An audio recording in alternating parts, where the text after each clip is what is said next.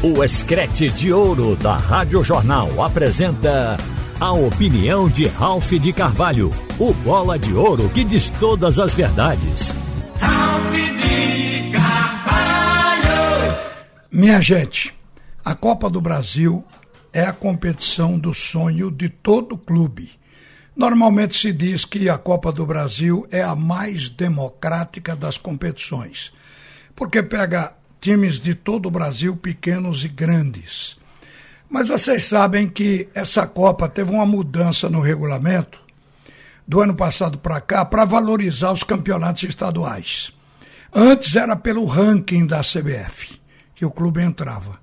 Agora é pela classificação dentro dos campeonatos estaduais. Isso está causando um senhor problema. Vejam que grandes equipes poderão ficar fora da Copa do Brasil de 2024. O Corinthians foi eliminado pelo Ituano nas quartas de finais do Campeonato Paulista. O Santos saiu na fase de grupo. O São Paulo, outro grande como o Corinthians, como o Santos, saiu também nas quartas. Essas três equipes, todas equipes grandes do futebol paulista. No Rio de Janeiro, o Botafogo foi eliminado precocemente do Campeonato Carioca. Perderam vaga automaticamente na Copa do Brasil. No entanto, essas equipes são de Série A, são grandes, elas podem recuperar a vaga na Copa do Brasil se ficarem classificadas no G4 da Copa da Série A. Então, aí é uma repescagem, digamos assim. Mas a grande verdade é que esse campeonato da Copa do Brasil, se um clube grande desse ficar fora, especialmente um Corinthians, ou se ficar, ficarem fora dois ou três desses que eu citei, seguramente que vai haver uma mobilização na CBF e pode ser que acabe voltando ao sistema do ranking. Porque tudo é possível no Brasil, porque a influência do clube, a política que se tem na CBF com relação a clubes grandes, então, obviamente que isso pode mudar. Mas, por enquanto, assusta quem vai ficar fora da competição em 2024. O Santa Cruz vai jogar daqui a pouco com o América por uma das fases que é a segunda dessa competição. Mas o Santa Cruz também é uma equipe que corre risco. Assim como o Santos, o Corinthians, o Botafogo, o São Paulo são grandes nos seus estados e no cenário brasileiro, o Santa Cruz também é. A diferença é que o Santa Cruz, por péssimos gerenciamentos, foi mal administrada ao longo dos anos e chegou a uma situação de fundo do poço, porque o fato de o clube recorrer à recuperação judicial é o fim. Ele já não pode mais pagar ninguém recorre à justiça para ganhar um tempo de fôlego. Então a situação de Santa Cruz é essa aí. O Santa Cruz é grande, mas está arriscado, porque se você olhar a tabela do campeonato estadual, não se justifica o Santa Cruz ser nono colocado. Na frente dele tem Maguari, Porto, Salgueiro, Central, Petrolina, Náutico, Retro e Esporte. O Santa Cruz, pela lógica, pelo tamanho do clube, tradição não ganha jogo mais, mas era para estar no bolo do G4 e não sonhando ainda entrar no G6 para brigar por uma posição que lhe dê Copa do Brasil, lhe dê Copa do Nordeste, lhe dê calendário o ano que vem. Esta é a realidade do Santa Cruz. Ele está correndo o risco de também ficar fora da Copa do Brasil. E por não estar bem classificado no campeonato estadual, se não conseguir, o Santa Cruz ele tem três partidas para conseguir isso dentro do campeonato estadual. Mas, como disse o técnico Raniel Ribeiro, o Santa virou a chave para jogar hoje à noite pela Copa do Brasil. Joga pelo dinheiro. Todos jogam pelo dinheiro. Não é só o prestígio mas é pelo dinheiro. O título da Copa do Brasil deixa o time com o cofre forrado. Mas avançar nas competições para aqueles clubes que têm menor estrutura, já é um passo. É uma competição que antes de você ganhar, você ganha dinheiro. Já na primeira fase, se avançar, vai ganhar dinheiro o tempo todo. Então o Santa Cruz joga hoje. A situação do América é uma situação muito boa. Se a gente for projetar o América, é como se estivéssemos projetando o clássico de sábado passado pelo campeonato estadual entre esporte e Santa Cruz. O Santa entrou como desafiador, o esporte era o favorito, acabou ganhando. O América se posiciona com status de favorito no jogo de hoje diante do Santa Cruz. Vem jogando bem, time entrosado, se classificou na primeira fase. Houve dificuldade com o empate de 1 a 1, mas na primeira fase se classificava com empate. O visitante se classificava com empate. O América foi jogar contra a equipe do Tocantinópolis e aconteceu de tudo no jogo. O América dominou, foi arrasador no primeiro tempo mas a luz apagou por uma hora e vinte. E no segundo tempo o América sofreu. Desestabiliza o clube que está ganhando, que está jogando bem. Vem um apagão, a coisa muda. E o adversário entra e faz o gol de empate logo no início do segundo tempo. Isso aconteceu com o América diante do Tocantinópolis, aquele que tirou o Náutico ano passado. Então vejam, o América ganhou esse final de semana agora do Cruzeiro, quartas de final do Campeonato Mineiro, mostrando que está num patamar técnico de tirar o chapéu. Wagner Mancini está fazendo bem o seu trabalho. Então Santa Cruz vai para este jogo juntando os cacos. Saiu daqui depois da derrota, embarcou às duas da madrugada e o técnico tem que tirar a cabeça do jogo do esporte antes de chegar no aeroporto para começar a pensar no América.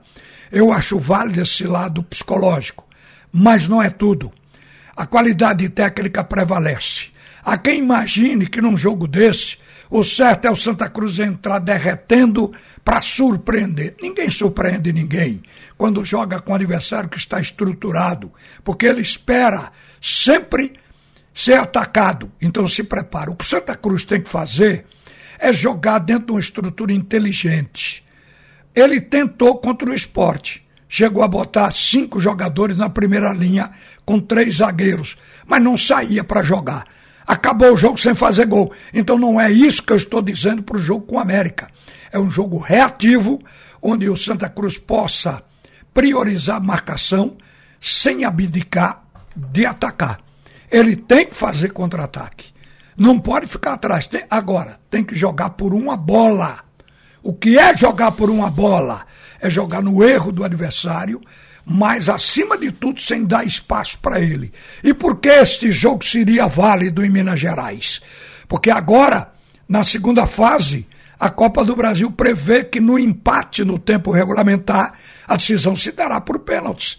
E quando você chega nos pênaltis, que tem 30% de loteria, 30% de competência técnica, 40% de sorte. Então você vai para os pênaltis, aí o pequeno pode ganhar do grande e o grande pode ganhar do pequeno. É uma questão de tranquilidade para poder acertar. Então o Santa Cruz passa a ter uma maior chance se for para os pênaltis. Mas é preciso um jogo pragmático. Jogo para resultado. E qual é o resultado bom? Sempre é a vitória. Mas quando não se consegue, o melhor resultado é o empate. O empate já vai impressionar o América, porque o América espera ganhar pelo momento do América. Mas se não ganha, já vai ressabiado para os pênaltis, e esse é um fator psicológico que em pênalti funciona. Então o Santa Cruz tem esse caminho. É uma trilha, porque a lógica e o status de favorito dão ao América essa condição até para ganhar o jogo. Mas olha, gente, eu quero terminar aqui falando no problema de Juba, porque o presidente do esporte falou hoje pela manhã. Muita gente esperando que o, o problema de Juba tenha evoluído. O problema de Juba não tem deixado de ser discutido e argumentado dentro do clube, segundo o presidente, que desde o ano passado, lá atrás, ele tentou fazer um alongamento desse contrato, novo contrato de Juba. E desde então é uma queda de braço. Então, desde o ano passado, e segundo o presidente Yuri Romão, o empresário de Juba tem obstaculado. Então, o empresário de Juba já tinha por certo tirar ele do esporte. E o empresário não está errado, não, gente. Isso é negócio.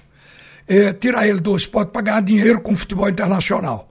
O jogador deve ter tido a lavagem cerebral, apesar dele gostar do esporte, dizer que ama, mas ele deve ter tido o trabalho em cima justamente para que isso aconteça, que ele vai ganhar mais dinheiro. Então o Juba ficou irredutível. Mas uma coisa ainda não aconteceu.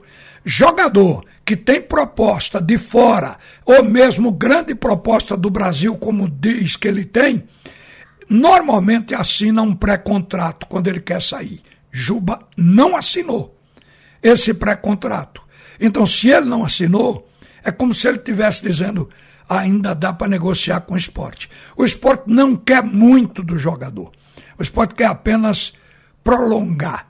Agosto é mês 8. Então, mais três meses. O, quer ir até o final de novembro. Então, era um alongamento de contrato. E não é mal. Digamos que o Juba seja contratado, como se diz que é o futebol árabe quem deve levá-lo até pelo dinheiro que foi colocado. Então ele pode dizer: olha, eu posso fazer o pré-contrato e quando foi novembro ou no dia 1 de dezembro eu assino o contrato definitivo e posso me transferir. Isso pode acontecer. O esporte está esperando que aconteça. Está trabalhando por isso. Porque, embora não haja ninguém insubstituível, mas o time, para atingir os objetivos de ganhar agora Campeonato Nordeste, Campeonato Pernambucano, depois subir para a primeira divisão, o clube automaticamente ele tem que fazer sempre o melhor, não é desfalcar, é, é inclusive contratar reforços. Então, por isso é que vale não mexer com o time. Juba está encaixado. Pode ser que ele saindo tenha dificuldade de encontrar um outro que faça o mesmo jogo. Se não, o Enderson Moreira terá que fazer um novo esquema para encaixar com a maneira de jogar do substituto. Assim, mexer no que está dando certo é, é o que ninguém quer. E é esse o pensamento do esporte. Mas não tem nada decidido com relação a Juba. Uma boa tarde, minha gente. Você ouviu a opinião de Ralph de Carvalho, o bola de ouro que diz todas as verdades.